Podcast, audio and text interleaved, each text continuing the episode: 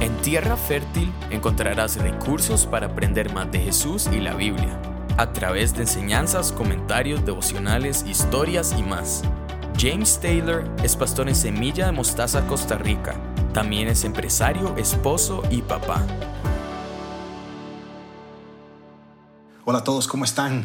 Bienvenidos a un episodio más. que emocionante poder continuar eh, desarrollando este tema de la Biblia y de la semana pasada vimos cómo o escuchamos cómo leer nuestra Biblia y yo le definía leer nuestra Biblia hacer nuestro tiempo devocional. Y hoy me gustaría que pudiéramos pasar un tiempo juntos en, cómo estudiar la Biblia.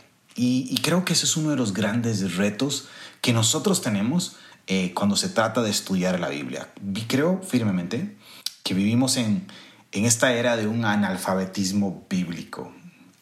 ¿Y a qué me refiero de esto? Vivimos, eh, estamos acostumbrados a que un domingo o un día entre semana alguien estudie la Biblia por nosotros. Y no quiero que me malinterpretes. Por supuesto que es completamente necesario la enseñanza de la Biblia y, eh, y, que los pastores y las personas que han sido llamadas a enseñar la Biblia lo hagan. Y la iglesia se reúne a escuchar las enseñanzas de la Biblia. Pero creo también firmemente que nosotros tenemos una responsabilidad. Y el problema es que vivimos en este tiempo en donde nosotros dependemos más de un pastor que de la palabra de Dios. Y hoy me gustaría darte algunas eh, recomendaciones en cómo puedes estudiar la Biblia. Porque creo firmemente que todos tenemos esa libertad, primero que nada, todos tenemos esa responsabilidad y yo espero que muy dentro de tu, de tu corazón también tengas esa necesidad urgente de disfrutar de las maravillas de Dios. En segunda de Timoteo, capítulo 2, versículo 15, dice así, dice, esfuérzate para poder presentarte delante de Dios y recibir su aprobación. Sea un buen obrero, alguien que no tiene de qué avergonzarse. Y escuchen esto, y que explica correctamente la palabra de verdad. Y eso es lo que me gustaría que nos diéramos a la tarea de hoy, de que nosotros pudiéramos empezar a depender de la Biblia y no de un pastor. Sí, la tarea del pastor es muy importante, quiero volver a reafirmarlo, pero que vos y yo pudiéramos aprender a estudiar nuestra Biblia. Y precisamente me gustaría recapitular algunas, algunas cosas que hace como tres años nuestro pastor Héctor Hermosillo nos dio en un curso que le denominamos así de cómo estudiar la Biblia por nosotros mismos. Y, y, pues si quieres más información con respecto a este curso, puedes ponerte en contacto con nosotros y ah, es un curso de tres sesiones que duramos eh, varios, eh, eh, que lo recibimos durante, durante un tiempo nosotros este, para, para poder juntos aprender a cómo estudiar la Biblia. Y, me gustaría ir de una vez. En Semilla nosotros utilizamos esta, esta, este método que le denominamos, bueno, que es un método que no es necesariamente solamente para la Biblia, es un método que podemos aplicar para muchas cosas que es el método inductivo y que incluye estos tres pasos. Los tres pasos son sencillos. Son observar, número uno, número dos es interpretar y número tres, y el que considero más importante, aplicar. Y podríamos decir lo siguiente, observar, cuando observo un texto bíblico, responde a, esa pregunta de qué dice el texto. Eh, interpretar responde a la pregunta ¿qué quiere decir? Y aplicar responde a la pregunta de ¿qué me dice a mí? Podríamos decir que cuando observo el texto estoy abriendo mis ojos y que cuando interpreto el texto estoy abriendo mi mente y que cuando estoy aplicando el texto estoy abriendo mi corazón. Ahora, la meta de todo esto, la meta de estudiar la Biblia, no es que vos y yo nos vayamos a buscar un ateo, que vos y yo nos vayamos a buscar ahí a alguien que piensa diferente a mí y echarnos un pleito teológico y pasar identificando y haciendo eh, esos famosos pleitos que vos y yo hemos visto en Facebook. La meta de estudiar la Biblia es que vos y yo seamos transformados. Que primeramente mi vida sea transformada. Si Dios te ha dado la tarea de cuidar, bueno, de tus hijos, de tu esposa, que la vida de tus hijos sea transformada, la vida de tu esposa sea transformada. Si estás sirviendo en la iglesia, que la vida de las personas que están a nuestro alrededor sea transformado. Y en este concepto de trabajar juntos, de estudiar juntos, de aprender juntos, semos, vamos siendo transformados. Quiero ser muy enfático en esto. Estos tres pasos que vamos a irlos desarrollando eh, poco a poco eh, tienen un, algo clarísimo, es que van de la mano. Yo necesito aprender a observar, yo necesito aprender a interpretar y yo necesito aprender a aplicarlo a mi vida. Si los dejo botados, eh, corro el riesgo de que no sea tan efectivo, por decirlo así. Ahora, hablemos un poquitito de esto de observar el texto. Lo primero que quiero decirte es que antes de leer un texto en tu Biblia, tengo un tiempo de oración. Durante ese seminario nuestro pastor nos decía esto. Estudio de la Biblia sin oración puede ser ateísmo y oración sin estudio puede ser presunción. El Salmo 119, versículo 18 dice, abre mis ojos para que vea las verdades maravillosas que hay en tus enseñanzas. Necesitamos orar antes de acercarnos a un texto para que sea el Señor el que nos guíe en medio de esa, eh, esa, ese momento que vamos a tener. Ahora, ¿cómo se observa un texto? Eh, a mayor observación hay una mejor interpretación. Y esto es básicamente, observar el texto es leerlo. Y, hay algo importante que nos gustaría decirte con, me gustaría decirte con respecto a leer el texto. Podemos darle una primera leída. Y en esa primera leída tenemos como un cierto sabor. Es como cuando pruebo un postre o cuando pruebo algo nuevo. Le doy un toquecito pequeñito, ¿verdad?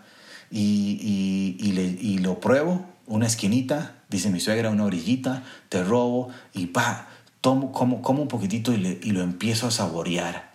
Así es como yo creo que deberíamos de iniciar observando. Primero una leída del texto, ya sea un capítulo, una historia, algo que estás queriendo estudiar y lo observas. Y lo, y lo primero que quiero decirte es, obsérvalo cuidadosamente. Obsérvalo singularmente, es decir, solamente la Biblia. Después obsérvalo cuidadosamente, despacito y con buena letra. No, te perdas de ningún detalle. Léelo una, dos veces, dos veces y, lo, y, tres veces, perdón. Y lo otro que te quiero decir con respecto a observar es observarlo dedicadamente. ¿Y a qué me refiero con observar esto dedicadamente? Es entrégate por completo. Cuando vas a estudiar la Biblia, tengo una pausa de comentarios bíblicos, ahorita hablamos de eso, de diccionarios bíblicos, y lo primero que hagas es observar y observar el texto y métele todos tus sentidos. Eh, y esto es, es interesante, ¿verdad? Escúchalo en audio, eh, obsérvalo, decir, pídele a Dios que te dé inclusive hasta ese olor para poder dedicarte por completo. Y mientras que lo vas observando, empieza a hacerle preguntas al texto y empiezas a anotarlas.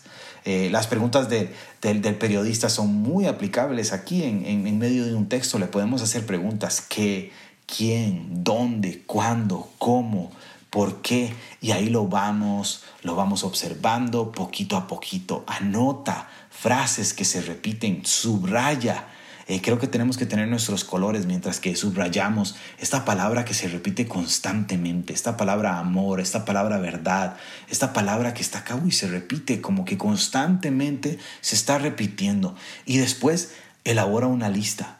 Elabora una lista de las palabras que se repiten, de las instrucciones que están, y, y así lo vamos observando. Esto nos permite tener una amplitud completa mientras que voy observando el, texto y, te, y te va a dar muchísimo, muchísimo enriquecimiento. Nuevamente, estamos en la primera parte de observar, de observar. Otra, otras palabras que puedes eh, eh, observar y marcar son, son estos contrastes o similitudes que se dan en medio de un texto. En Efesios 2, del 1 al 10, vemos, vemos este texto que está dividido por un pero. Pablo viene hablando de lo que éramos y después dice, pero Dios, que es rico en misericordia entonces esos peros, esos más, son importantísimos, ¿verdad? También observar eh, eh, las palabras así como que hablas en referencia del tiempo, ahora, antes ustedes eran esto, ahora son esto.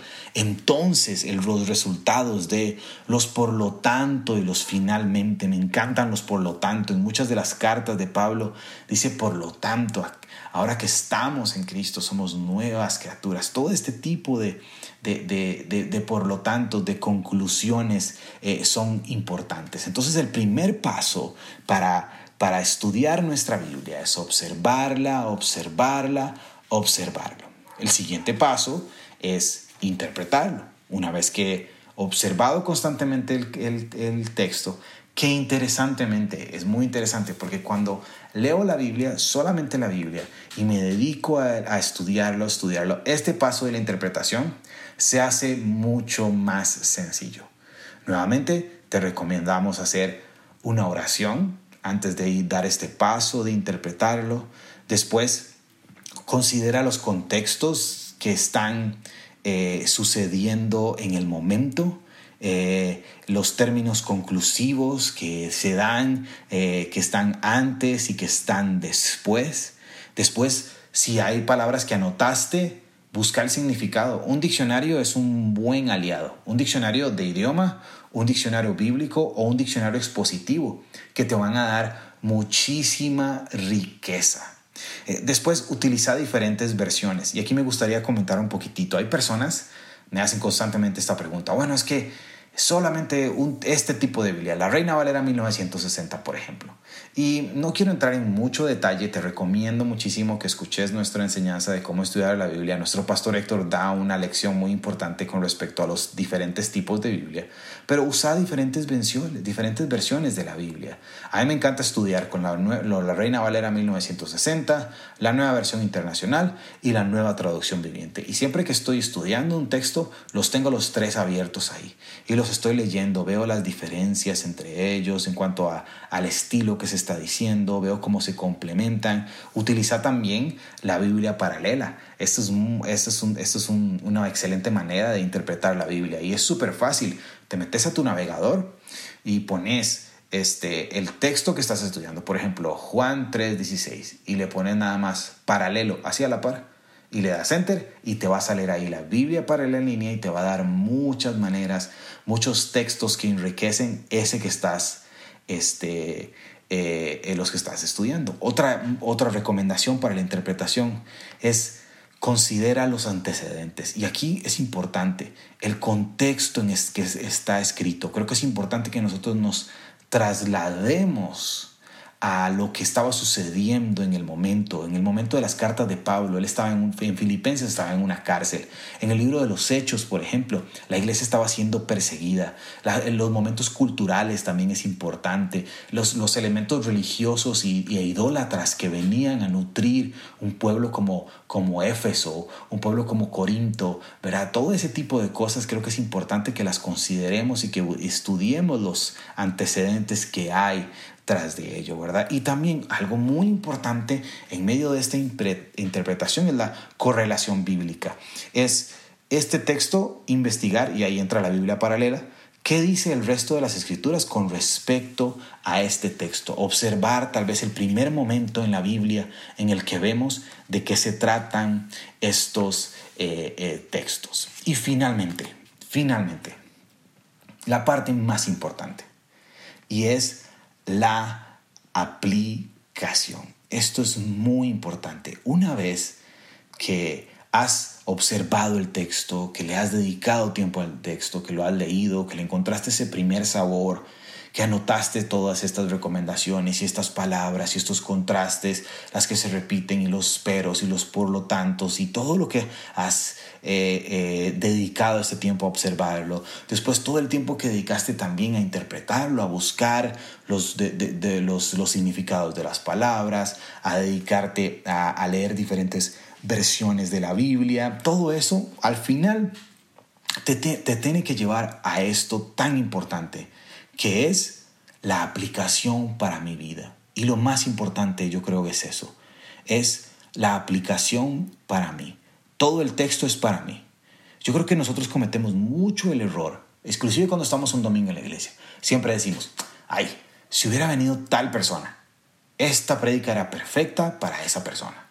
Y no, esa prédica sí era perfecta para esa otra persona, pero principalmente esa prédica es perfecta para mí. Entonces, el texto es para mí si no lo estamos bajando al corazón. Hay una grave interrupción ahí. Porque podemos abrir nuestros ojos y decir, uy, qué bueno esto que estoy leyendo. Podemos inclusive abrir nuestra mente y entender muchas de las cosas que estamos viendo. Pero si no lo estamos bajando a nuestro corazón e interrumpimos ese proceso, estamos cometiendo un grave error, porque ese texto es para mí. Y lo que quiero decirte es con esto, en la, en la, en la primera recomendación a la hora de aplicar un texto es meditar en él.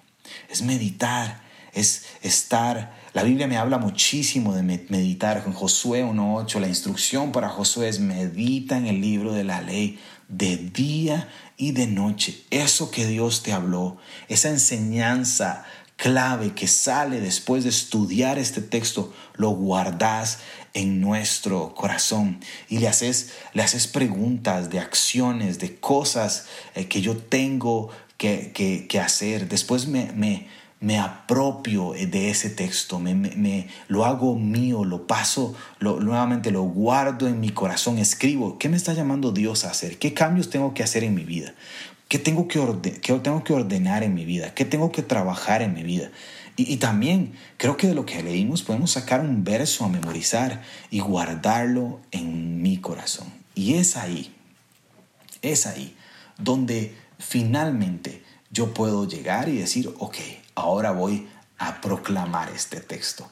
Y si estás encargado de enseñar en una iglesia, si estás dirigiendo un estudio bíblico, si estás, eh, eh, no sé, lo que sea que estés siendo como obrero nuevamente del Señor, ahí es donde es importante. Y ahí es donde finalmente, perdón, podemos venir y proclamar esa verdad que Dios nos habló en Esdras 7:10 Dice así, así fue porque Esdras había decidido estudiar, obedecer la ley del Señor y enseñar sus decretos y ordenanzas al pueblo de Israel. Creo que vos y yo, eh, es, muy fácil, creo yo, yo siento que a veces es muy fácil decir, ay, le voy a enseñar esto, le voy a pasar este texto a alguien.